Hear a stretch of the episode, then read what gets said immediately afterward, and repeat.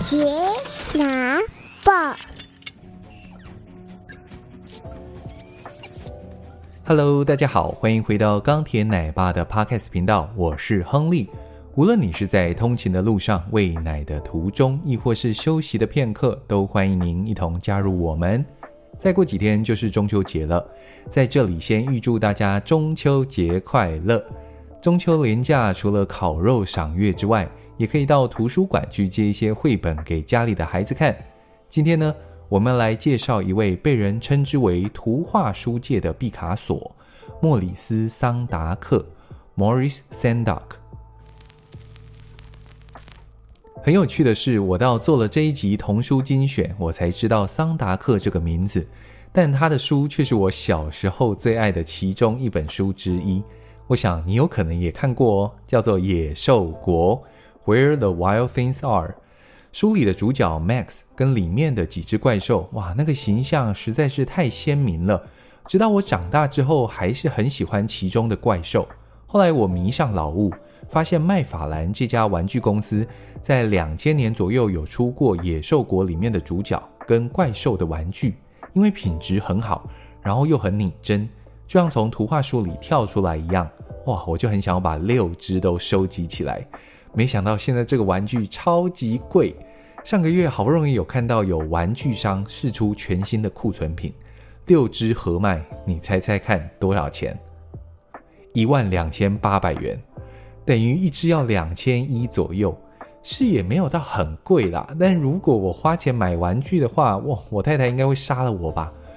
啊，还是我跟她解释，我是要买给儿子跟女儿玩的，这样是不是就可以过关了？啊，算了啦。再说哦，如果有遇到再买。话说回来，这几只怪兽呢，在我内心深处一直都有一种神秘感，说不上来为什么哦，就是看到这几只怪兽，不会说到害怕，但觉得它们好像藏在一个不为人知的地方。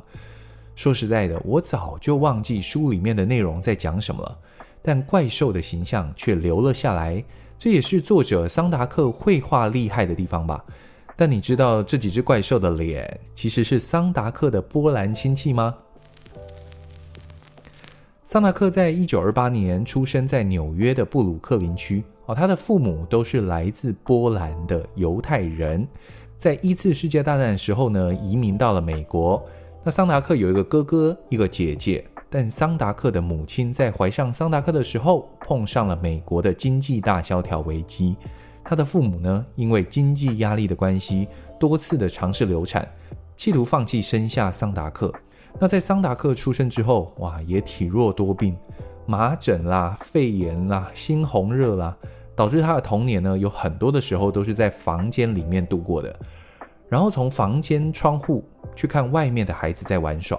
哦，这个童年的经历也影响到他后来的童书创作。你可以发现有好几本书的内容都是从卧室里面出发的。桑达克的童年呢，似乎都跟死亡很近。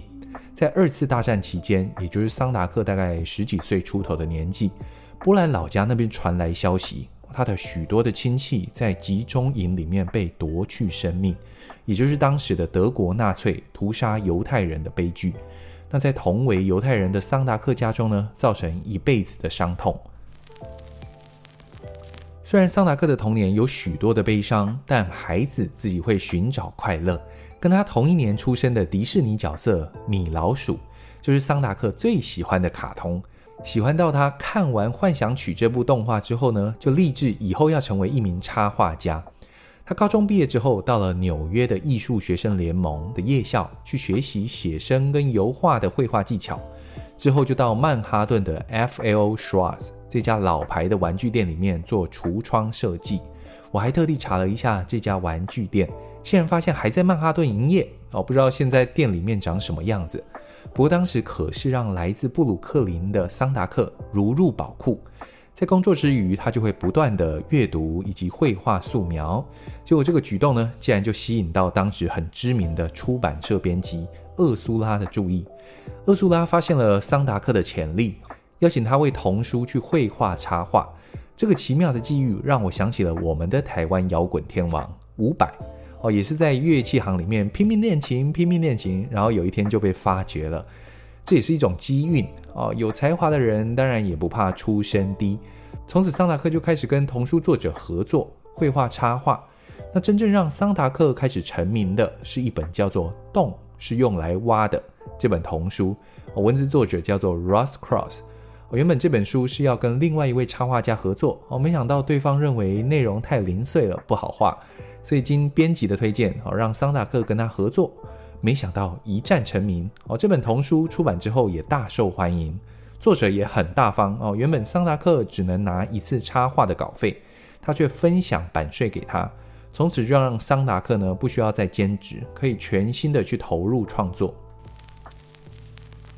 在一九六三年，桑达克发表了这本全世界最知名的童书《野兽国》（Where the Wild Things Are）。一九六三年，也就是这本童书距今已经六十年了。但翻开这本童书，竟然一点都不觉得有一丝丝的过时哦，反而觉得非常的新颖。为什么呢？因为这本划时代的童书之前，童书都是很柔和、很童真，富有道德的教育性质啊，或多少有一点点说教的意味啊。结果这本书前三页竟然就是嘣，主角 Max 在家里捣蛋，妈妈骂人，Max 回嘴，然后就被处罚，关在房间里面不能吃晚餐。这种事情可能在寻常人家家里发生，但不应该出现在当时的童书里面。然后呢，主角 Max 开始幻想他到了一个有野兽的地方，然后控制这些野兽，他自己成为野兽的国王，然后再回到家里的故事。哦，我看完第一个想法是画面实在太漂亮了，尤其是那个野兽有一种童趣怪诞的味道，大量的斜线跟十字引线也让整本书多了一股神秘的氛围。好，再来是你如果有小孩子哦，你就会知道，到了两岁多一点点的年纪呢。孩子会开始想要自己掌控主权，我会挑战父母的权威。这本书就是刻画孩子在经历被母亲处罚之后，哦，他决定发挥想象力，出海去控制一群野兽，然后在野兽国里面做国王，叫野兽尽情的撒野，然后满足自己掌控的欲望之后呢，回到家里面跟妈妈和好。实际上，在房间里面，当然什么事情都没有发生，这很真实的刻画孩子心里面的波澜起伏。当然，这是我作为爸爸才看得懂的内容。我女儿只是单纯喜欢怪兽的故事而已。至于有没有对于所谓的控制欲望产生共鸣，哦，那我就不得而知了。反正呢，这本书小孩子爱极了。在后来有一次的访谈当中，桑达克透露，其实故事里面怪兽的脸都是来自于有一次，哈，波兰的亲戚来到家里面拜访。然后在作为小孩的桑达克眼中呢，这群听不懂在讲什么话的亲戚。张着黄色带有血丝的眼睛，露出牙齿，捏着桑达克的小脸蛋，哦，表示亲近。但是桑达克看起来，哇，这些亲戚就像怪兽一般。当然，这也不是带有负面的意味啊。实际上，把这群在波兰的亲戚画进故事书中，更像是在怀念他们。这本《野兽国》呢，在隔年就得到了凯迪克金奖的肯定。于是桑达克就更放开手，尽情的把想画的内容都画了出来。有一句话是这样说的：有的人用童年治愈一生，有的人用一生治愈童年。哦，桑达克就是属于后者。在第二本要介绍的书《厨房之夜狂想曲》（In the Night Kitchen），啊，故事内容很简单：一个叫 Mickey 的小男孩在半夜做梦，哦，梦到自己飞了起来，差点被三个厨师放进烤箱内做成蛋糕，最后用面团做成飞机，飞到牛奶瓶内帮忙倒牛奶。最后成功做出蛋糕。而桑达克说，灵感来自于小时候看到的一个面包广告，而 slogan 是“你们在睡觉，我们烤面包”。对于小时候的他，我、哦、觉得怎么可以趁我睡觉的时候偷偷烤面包，不让我知道呢？于是就画出了这本故事书。当然，你可以用孩童的眼光来看这本书，哦，就是一本充满童趣与想象的书。但如果敏感一点点的大人，你就可以发现，故事书里面的厨师画得很像希特勒，而脱掉衣服被放进烤箱的小男孩，则像是隐喻被推进毒气室里面的犹太人。哦，当我看懂书中的暗喻的时候，哇，我真的有一些不寒而栗。当然，我完全可以理解，作为波兰犹太人的后裔，桑达克借由创作来治愈自己童年的经历。而故事中的小男孩也确实的逃了出来，最后平安回到舒适的床上。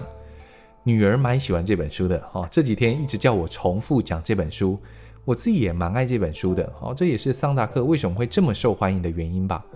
他自己也有说过哦，我不是刻意要画所谓的儿童童书，我就是单纯的创作自己理想的图画书而已。如果你有点怕上面两本书，那没有关系。最后推荐一本保证适合小小孩的书，《洞是用来挖的》。你家的小孩有没有经历过十万个为什么？我家的女儿就是在两岁之后开始拼命问为什么？安全帽是什么？为什么要戴安全帽？安全是什么？哦，我真的是回答都回答不完。这本可爱的书呢，就是要来回应十万个为什么的小孩子。正在处于这个年纪的孩子，应该都很喜欢读这本书。桑达克画的小小人物也很可爱哦。前面提到，这就是桑达克第一本插画成名之作，推荐给大家。